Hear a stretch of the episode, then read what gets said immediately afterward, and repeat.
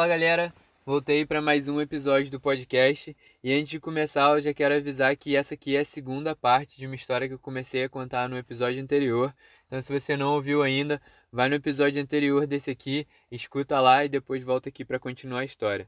Então beleza, o último episódio eu terminei falando que meu visto canadense tinha sido rejeitado. Eu fiquei triste, mas passou rápido. Eu não desisti da ideia e o meu pensamento foi: beleza, se não dá para ir para o Canadá, para onde dá para ir?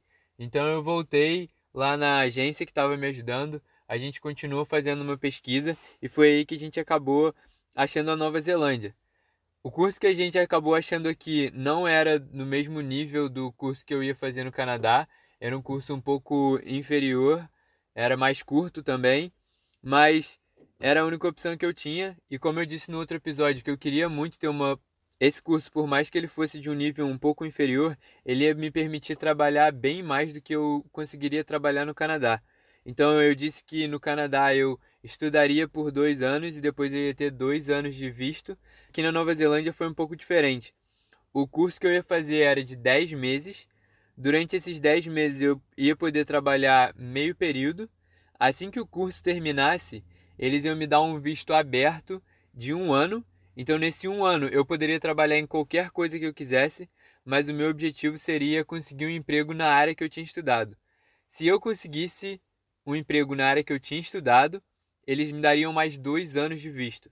Então, no total, seriam dez meses de curso, com trabalho de meio período, e mais três anos de visto de trabalho se eu estivesse trabalhando na área que eu ia estudar. Então, eu acabei escolhendo esse curso, que era o curso de Applied Business, que é mais ou menos um curso de administração de empresas, sabe? Então ele era bem básico, ele falava pouco de muitos assuntos. Então eu tive matérias de tudo que você pode imaginar relacionado a uma empresa. Então eu tive marketing, finanças, é, análise de mercado, tudo, mas era tudo muito superficial, sabe? Mas enfim, decidi fazer isso aí, então a gente tinha que começar o processo todo de novo de visto, né? Então eu teria que fazer o vestibular na faculdade de novo, comprar passagem, arrumar a casa para morar e por aí foi.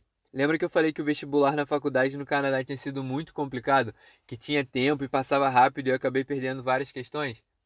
Dessa vez foi completamente diferente. Eles me mandaram a prova por PDF, então eu podia imprimir e demorar, sei lá, 24 horas para fazer a prova. Podia pesquisar no Google, podia pedir ajuda, podia fazer o que eu quisesse. Não precisei fazer isso tudo, mas de qualquer forma a, a prova foi muito mais fácil e eu consegui fazer de boa. Então, beleza, nessa hora eu já tinha comprado a passagem, já tinha sido aceito na faculdade. A única coisa que estava faltando era meu diploma, porque eles também pediam que eu fosse formado no Brasil antes de ir para lá, porque esse curso era mais ou menos. Não era uma pós-graduação, era um curso profissionalizante, mas era para quem já tivesse uma graduação antes, entendeu? Então eu fiz a mesma coisa que eu fiz no Canadá, escrevi uma carta para eles falando que eu já tinha terminado a faculdade entre aspas, só que a faculdade estava em greve e eu não consegui defender meu TCC ainda. Então, depois de uma conversa com a faculdade, eles aceitaram, falaram: "Beleza, você pode vir". Mas eu acabei dando sorte, porque antes de eu vir para Nova Zelândia, eu consegui apresentar meu TCC, tipo, a greve da faculdade acabou uma ou duas semanas antes de eu vir para Nova Zelândia.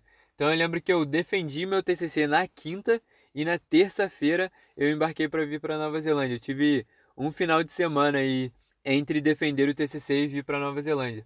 Foi até engraçado que minha mãe que teve que ir, tipo, se formar no meu lugar, entre aspas, né? Ela que foi assinar os papéis e fazer a colação de grau, tudo isso no meu nome. Mas enfim, deu tudo certo e eu vim parar na Nova Zelândia. E cara, foi aí que as coisas começaram a se tornar realidade de verdade, sabe? Porque igual quando eu disse no Canadá antes, eu achava que as coisas já estavam acontecendo, mas no final das contas acabou que nunca aconteceu. Mas dessa vez estava acontecendo de verdade, sabe? Eu tava pegando um avião, eu tava vindo para Nova Zelândia, eu tava chegando aqui sozinho e o meu sonho de sair do Brasil e estudar tava realmente acontecendo, sabe? Então foi uma sensação muito louca esse foi o maior, até agora na minha vida, foi o maior sonho realizado, assim, sabe? Foi a maior coisa que eu tinha na minha cabeça por muitos anos e que eu. Aconteceram mil coisas entre o começo dessa ideia e até essa coisa acontecer, sabe? Então foi muito legal a sensação de realmente estar tá realizando esse sonho. Mas enfim, cheguei na Nova Zelândia em novembro. Era uma quinta-feira, se eu não me engano, e eu cheguei às quatro da manhã. Então eu cheguei e tinha um transfer no aeroporto que ia me levar até a casa de família. Ah, é, eu não falei, mas diferente do Canadá, aqui na Nova Zelândia, a escola que eu estudar não tinha uma residência estudantil. O jeito que funciona aqui é o esquema de host family. Então isso funciona em vários lugares do mundo, então acho que quem já fez intercâmbio ou já pesquisou sobre sabe como é. Mas basicamente você aluga um quarto numa casa de uma família e essa família fica responsável ali, dependendo do acordo do aluguel, de te dar café da manhã, almoço ou janta. No meu caso era café da manhã e janta. E foi bem legal, cara, porque eu fui morar numa casa bem cheia de gente. a família que eu fui morar era uma família maori e era um casal com cinco filhos, cara.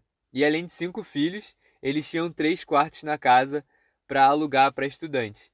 Então na casa era um casal, cinco crianças, eu e mais um casal de estudantes. A casa nem era tão grande, tipo, as cinco crianças. Quando eu cheguei, a casa tinha dois andares. No andar de baixo era garagem e dois quartos. E no andar de cima tinha três quartos, sala, cozinha e banheiro. Assim. Quando eu cheguei, as cinco crianças dormiam em um quarto embaixo e o casal dormia no outro quarto. E o segundo andar da casa era só pra gente, sabe? Só pros estudantes, tirando sala, cozinha e banheiro que todo mundo usava. Foi muito interessante que eu nunca tinha visto isso antes de vir pra cá, mas aqui é bem comum do banheiro ter as coisas separadas, sabe? Então o banheiro aqui eram três cômodos. Um tinha pia e espelho e uma banheira, o outro tinha só o chuveiro e o outro tinha só a privada. Então eram três portas diferentes no banheiro. Então, tipo, enquanto alguém estava tomando banho, a outra pessoa podia escovar o dente ou ir ao banheiro, sabe? O banheiro não ficava ocupado, tipo, tudo inteiro. É meio esquisito, mas até que nessa ocasião que tinha muita gente na casa funcionava bem legal, porque tipo, enquanto alguém estava tomando banho, outra pessoa estava se arrumando e tal. Então foi bem legal. Mas enfim, a casa não era muito grande, então foi uma experiência bem louca. E cara, a cultura maori é bem legal, sabe? Igual muita gente fala, ah, estrangeiro é frio, não sei e tal, eles não são calorosos que nem brasileiro. Cara, maoris não são assim. A não ser que a família que eu tinha ficado seja diferente. Mas eles eram muito gente boa. Logo assim que eu cheguei, a gente passeou bastante nas primeiras semanas. Então a família era isso. Eu lembro que eu cheguei numa quinta e a minha aula começava na segunda ou na terça. Então eu tive o final de semana para me habituar. Eu não tive muito problema com jet lag, igual o pessoal fala quando você viaja um fuso horário muito longo, assim como o Brasil e Nova Zelândia. As pessoas têm dificuldade para se acostumar com o horário, para dormir e tal. Comigo foi bem de boa. Eu cheguei, como eu disse, 4 da manhã, mas eu dormi o voo inteiro. Então para mim foi como se eu tivesse acordado bem cedo. E aí eu cheguei na casa, conversei um pouco com a família é, eles me explicaram as regras da casa e tudo mais. E aí as crianças começaram a acordar para ir para a escola. E aí o cara falou: ah, se quiser dar uma descansada, vai lá dormir. E eu dei um cochilinho de tipo uma, duas horas. E acordei um pouco depois do horário do almoço. E eu decidi dar um, uma caminhada. Eu falei: ah, vou sair, dar uma caminhada no bairro, ver o que, que tem por aqui. E eu acabei saindo. Tava um dia muito bonito, então eu fui andando até a escola onde eu ia estudar voltei para casa e tudo mais, e a gente saiu para comprar janta. Então eu não tive esse problema e tive esses dias aí para me habituar. Então isso era em novembro, que foi quando eu cheguei aqui, e aí na terça-feira eu fui na escola pela primeira vez e foi bem legal. Obviamente tinha um brasileiro na minha sala, porque tem brasileiro em todos os lugares do mundo que você for. Então tinha o Edu, que, cara, é meu amigo até hoje, paulista, muito engraçado, mano. Ele era bem mais velho que eu, então Edu, gente boa demais, a gente virou amigo de cara. Tinha vários indianos, acho que tinha três ou quatro indianos e uma indiana. Tinha alguns filipinos e tinha uma chinesa na sala. Então eu conheci a sala, conheci a escola e aí começou, começaram as aulas, né? Então no começo o meu plano era de vir para cá e não começar a trabalhar logo de cara, porque eu queria focar bem nos estudos, sabe? Eu sabia que se eu mandasse bem na escola, isso ia abrir portas para arrumar um emprego depois, sabe? Que os professores iam me recomendar e tudo mais. Então eu combinei com a minha mãe de que eu ia chegar aqui e eu não ia trabalhar nos primeiros meses e que eu ia focar nos estudos para tipo tirar notas boas e tudo mais. Então no começo, a única coisa que eu fiz foi comprar uma bicicleta e comprar uma GoPro. e era isso que eu fazia no meu tempo livre. Eu não tinha muito dinheiro, a minha mãe me mandava uma mesada para eu pagar aluguel, comida, essas coisas, mas eu falei com ela que não era para me mandar nem um centavo a mais do que o necessário. Então eu não tinha dinheiro para sair, tomar cerveja, viajar, nem nada. Então a única coisa que eu fazia todo dia nos meus dias livres era acordar cedo, preparar um sanduíche, um almoço assim, botar na mochila e sair para dar um rolê de bike, cara. E foi muito bom, porque nesse tempo eu conheci basicamente grande parte de Auckland, sabe? Grande parte da onde eu conseguia ir de bike, eu visitei todas as praias que eu queria, todos os parques que eu queria. Então eu ia nos lugares, eu tinha um Kindle, eu tenho um Kindle, que para quem gosta de ler e não tem um Kindle ainda, eu vou fazer propaganda aqui sem ganhar um centavo, compra porque vale muito a pena. Então eu botava meu Kindle na mochila, andava de bike até eu morrer, e quando eu não aguentasse mais eu parava em algum lugar, ficava umas horas ali lendo e depois ia pro próximo lugar ou voltar para casa. Então no começo dos meses era isso, cara, eu me dediquei bastante nos estudos e como eu disse que o curso era um pouco inferior, nessa época eu já comecei a perceber que o curso era bem menos do que eu estava esperando e que ia ser bem mais fácil do que eu imaginava. Eu percebi também que a maioria da galera na minha sala não tinha experiência nenhuma com empresas. E nisso eu digo não com administração de empresas. Eles nunca tinham trabalhado, sabe? Eles não sabiam como um, uma empresa, um trabalho funcionava. Isso para mim foi muito estranho, porque eu já tinha trabalhado antes e já tinha uma noção do que como uma empresa funcionava e tal. O Edu também, é, como eu disse, ele é bem mais velho que eu, então ele já tinha experiência de trabalho de anos. E pra gente foi tipo muita coisa que a gente estava aprendendo na escola e que eles tinham que dar explicar muito bem para o resto da turma, para a gente era meio óbvio, sabe? Então foi bem estranho, mas eu consegui perceber que eu não precisava mais me dedicar tanto para os estudos, sabe? Então eu tinha vendido meu videogame no Brasil e eu falei, cara, eu tenho que comprar um videogame. e eu acabei comprando um PlayStation e uma TV. E aí nos meus dias livres eu jogava videogame com a galera no Brasil e foi bom para tipo manter contato com os meus amigos e tudo mais. Mas não dá para ficar só jogando videogame, né?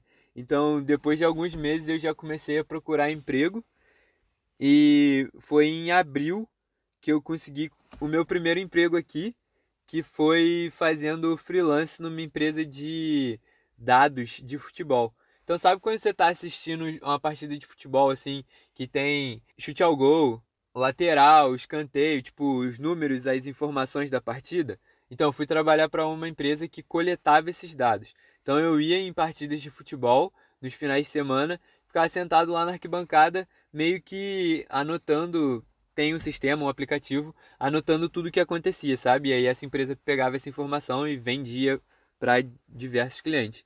Mas enfim, esse foi o meu primeiro emprego aqui. E foi muito bom, cara, porque pagava muito bem é, em relação aos outros empregos que você conseguiria arrumar aqui. E era um bagulho que eu gostava pra caramba de fazer. E era só tipo final de semana, de tarde, assim. Então eu trabalhava geralmente sexta à noite e sábado e domingo de manhã, porque os jogos começavam mais ou menos umas 10, 11 da manhã. E aí tinha tipo um ou dois jogos em sequência. Então lá pelas três ou quatro da tarde eu tava livre já para caso eu quisesse dar um rolê com alguns amigos e tudo mais. Mas como eram só três dias na semana e era um emprego frila, tipo, ele pagava muito bem por hora, sabe?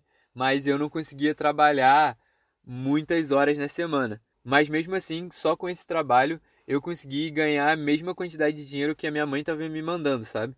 Então, assim que eu consegui bater o mesmo valor que a minha mãe estava me mandando, eu já falei para ela que não precisava mais me mandar dinheiro e aí, a partir dali, foi o momento que eu fiquei. A primeira vez na minha vida, eu acho que eu tava 100% independente, sabe? Eu tava morando sozinho, entre aspas, pagando minhas contas e tudo mais.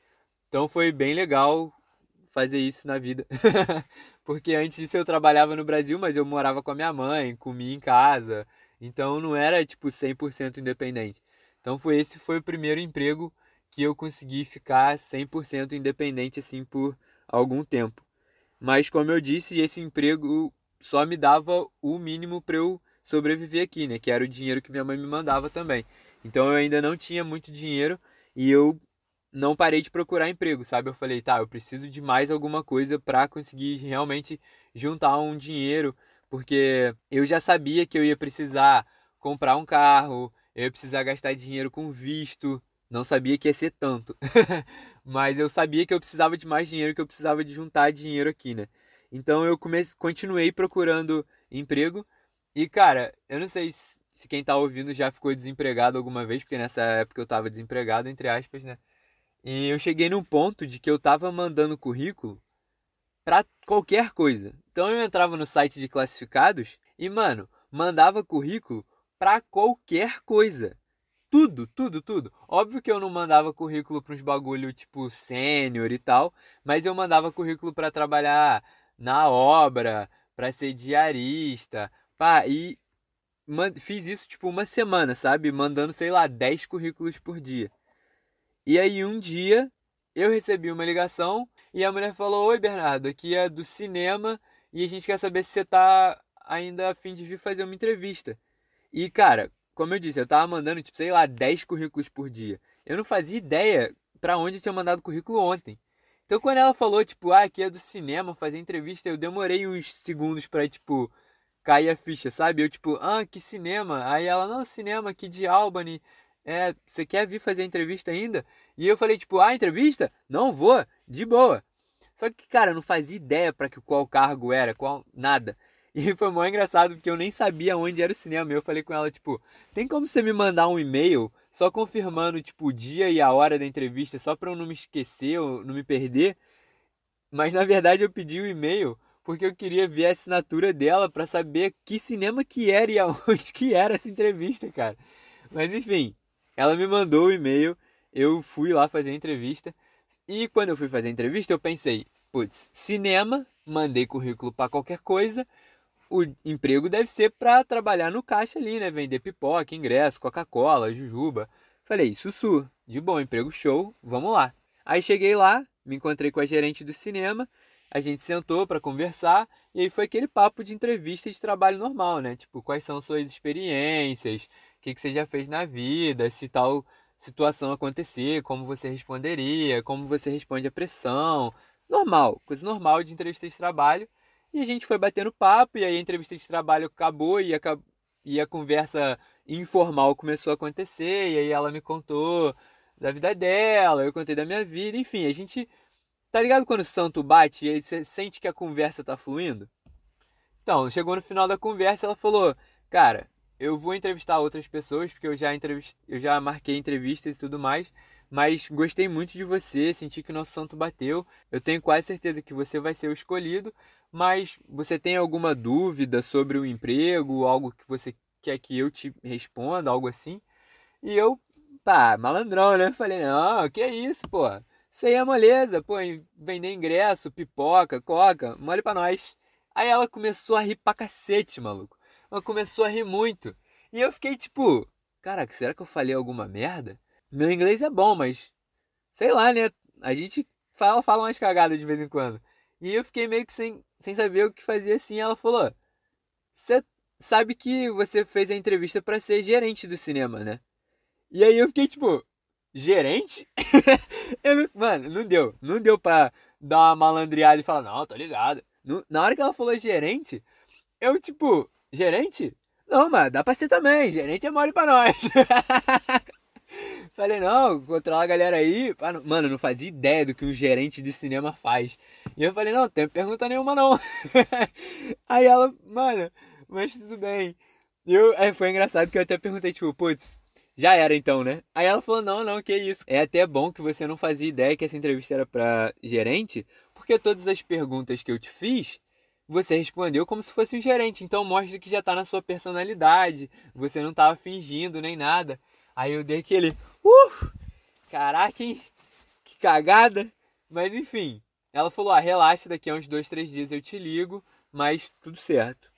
Fiquei feliz pra cacete, fui embora, porque, cara, um emprego de gerente eu já ia receber muito mais, não muito mais, não vou falar muito mais, né? Não ia receber pra cacete, mas eu ia receber bem mais do que um emprego básico aqui, sabe? Porque a expectativa de quem vem pra cá e é estudante é conseguir um emprego de salário mínimo, sabe?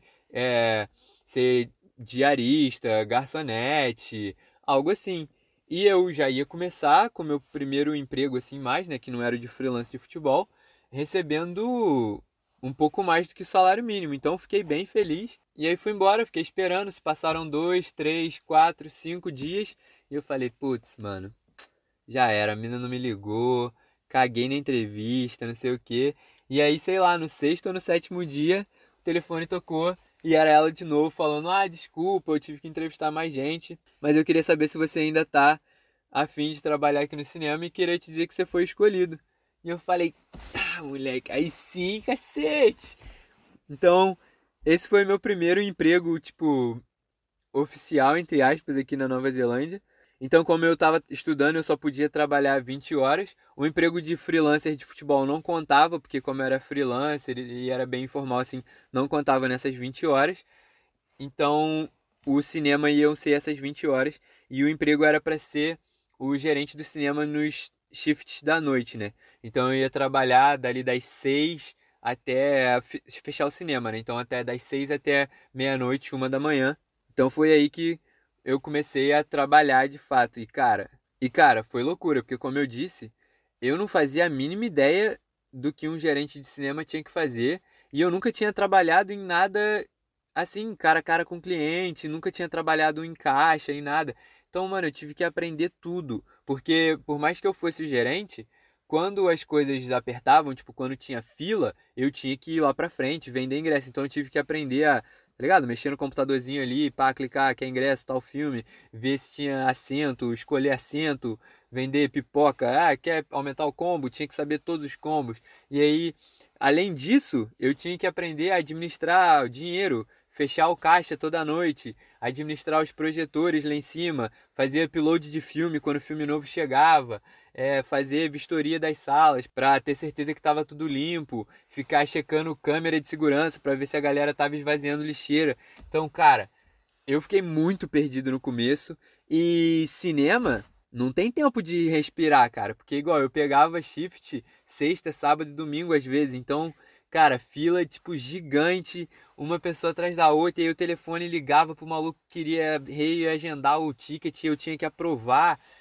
Foi uma loucura, mas cara, foi muito bom, aprendi muito a entender, a conversar com pessoas cara a cara. Eu recebi algumas reclamações de tipo criança fazendo bagunça no cinema, então tive que lidar com isso. Tive que lidar com staff. Tinha noites que tinha 15 pessoas trabalhando no cinema, sabe? Então eu tinha que administrar esse pessoal, agendar quem ia trabalhar que dia, e aí eu queria pedir day off. Foi louco, mas valeu a pena. Então isso aí foi em maio, quando eu comecei a trabalhar no cinema, e foi mais ou menos nessa época aí também que o Anderson, não falei dele aqui ainda, mas já falei dele em outros podcasts. Anderson, cara, meu amigão, basicamente meu irmão aqui na Nova Zelândia. Conheci ele na escola, a gente virou super amigo também.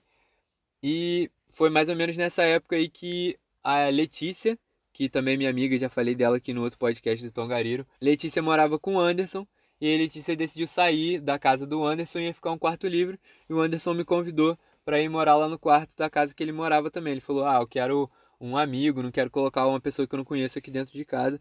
E acabou que eu saí da casa da família de Maori lá e fui morar com o Anderson mais ou menos nessa época também. Inclusive eu me mudei para casa do Anderson no dia do meu aniversário. Foi 5 de maio, então eu lembro que eu me mudei para casa do Anderson e foi mais ou menos, eu não lembro quando exatamente que eu comecei no cinema, mas foi em maio também. E cara, foi muito louco porque como eu disse, eu trabalhava de 6 à meia-noite, uma da manhã. Então, o sistema de transporte público aqui na Nova Zelândia, lá em Auckland, não é dos melhores nesses horários, tipo meia-noite, uma da manhã, quase não tem ônibus. Só tem ônibus final de semana e é de uma e uma hora. Então, quando eu trabalhava quarta, quinta, o último ônibus era tipo 11 15 Então, ou eu tinha que conseguir fechar o cinema correndo e sair correndo para pegar o último ônibus, ou eu tinha que pegar um táxi, que cara, aqui é muito caro. Então, pegar um táxi para ir do cinema até em casa ia ser muito, muito longe. Então, foi nessa época que, cara, o Anderson me ajudou pra caramba porque teve alguns dias que o Anderson teve que me buscar no cinema para salvar essa grana aí.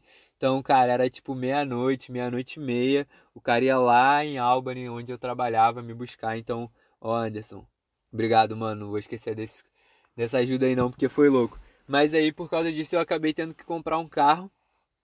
Então, juntei um dinheiro, eu tinha vendido o meu carro no Brasil, mas não era suficiente, obviamente, né? Porque eu tinha um Corsinha no Brasil, então vendi o Corsinha, dei uma inteirada ali, comprei um carro aqui e eu comprei um Mitsubishi RVR. E a galera do Brasil ouve isso e fala: Caraca, mano, comprou um Mitsubishi RVR, tá voando. Mano, não era isso. Mano, o Mitsubishi RVR que eu comprei era o Mitsubishi RVR 95 ou 94. Então ele é basicamente uma minivan off-road. então, cara, não era um carro da hora, mas era um carro que funcionava. Então ele, pro que eu precisava, ele era sensacional. Então não vou julgar, não vou falar mal do meu carro aqui, porque eu fiquei com ele bastante tempo e ele me ajudou um monte. Então, enfim, a vida aí tava nesse momento. Maio, tava trabalhando com futebol, trabalhando no cinema e agora eu tava morando com o Anderson, né? E foi mais ou menos nessa época aí também, em maio, que chegou a hora na faculdade que eu tinha que arrumar um estágio. Porque o meu curso já estava chegando mais pro final ali, na verdade mais pro final não, mais pra metade, né? E aí na metade eu tinha que fazer o estágio para conseguir completar o curso. Eu acabei demorando muito para arrumar um estágio porque eu tava despreocupado com isso, para te dizer a verdade. E eu tava trabalhando no cinema também, eu ia usar o cinema como estágio, mas acabou que a minha professora de marketing estava saindo do lugar onde ela trabalhava, um dos trabalhos que ela tinha, meio período, e ela me ofereceu se eu queria entrar no lugar dela na empresa. Então era uma empresa, era uma escola também, mas ela mas era uma escola um pouco diferente, era uma escola que era um braço de uma universidade, então ela era subsidiada pela universidade e era uma escola para gerentes. Então quando uma empresa grande quer mandar o seu grupo de gerentes para fazer um curso de liderança um curso de produtividade ou algo assim, essa escola provia esse tipo de curso. Então, cara, era uma oportunidade muito boa para mim, porque eu ia aprender um monte, eu ia estar perto de pessoas que lidavam com gerentes de empresas, de lideranças, então eu acabei aceitando. Mas como eu já estava trabalhando 20 horas, eu não poderia trabalhar mais 20, né? Porque eu só podia trabalhar meio período. Então eu tive que aceitar o estágio não remunerado, mas enfim, ok, o que vale era a experiência, naquele momento eu precisava da experiência. Então era maio, isso no finalzinho de maio eu acabei entrando nessa escola também. E cara, a vida nesse momento começou a ficar muito louca. Porque eu estava estudando, trabalhando nessa escola, trabalhando no cinema e trabalhando no futebol.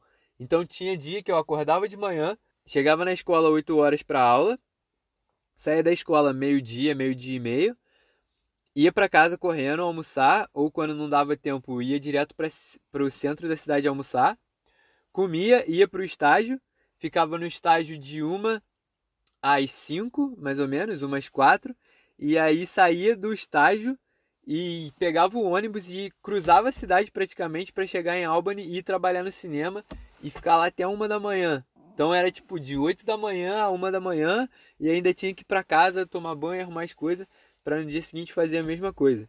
Então foi muito louco nessa época. Teve, eu acho que eu cheguei a ficar, sei lá, um mês e um pouco mais, tipo quase um mês e meio sem um dia off. Então, tipo, todo dia eu tava fazendo alguma coisa. Ou eu tava estudando, ou eu tava trabalhando no cinema, ou eu tava trabalhando na escola, ou eu tava fazendo futebol. Então foi tipo um mês e pouco sem dia off, sem nada. Mas, cara, eu tava gostando porque eu tava vendo que as coisas que eu tava fazendo tava dando resultado, sabe? Eu tava conseguindo juntar dinheiro, eu tava fazendo conexões e amizades que eu sabia que iam me ajudar no futuro e eu tava percebendo que eu tava no caminho certo, sabe?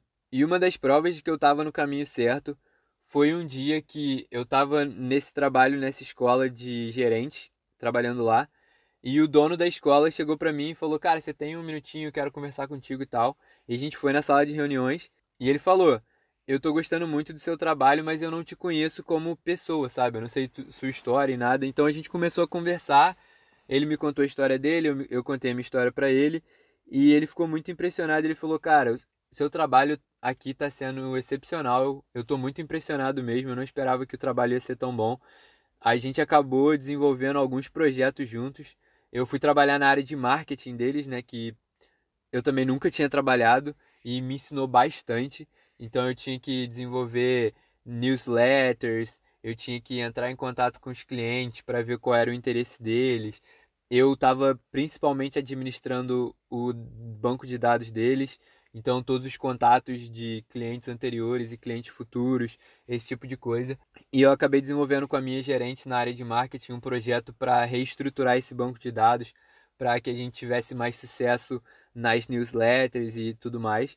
E o projeto foi muito legal, cara. Eu consegui desenvolver o projeto junto com ela e a execução basicamente foi minha, sabe? A gente desenvolveu o projeto junto e ela falou: beleza, eu vou deixar isso com você. E aí você faz isso. Então ele estava muito feliz com o andamento do projeto. E ele me perguntou se eu estaria confortável se ele me indicasse para uma vaga numa outra empresa. E cara, isso foi muito louco, porque eu não esperava que ele ia fazer isso. E eu não esperava que ia ser do jeito que foi. Então ele me explicou, falou que ele tinha um amigo que tinha acabado de vender uma escola de idiomas, que tinha uma presença na América Latina, e eles precisavam de alguém para fazer marketing e vendas na América Latina. Então ia ser um emprego que ia me proporcionar ir para o Brasil mais frequentemente e tudo mais.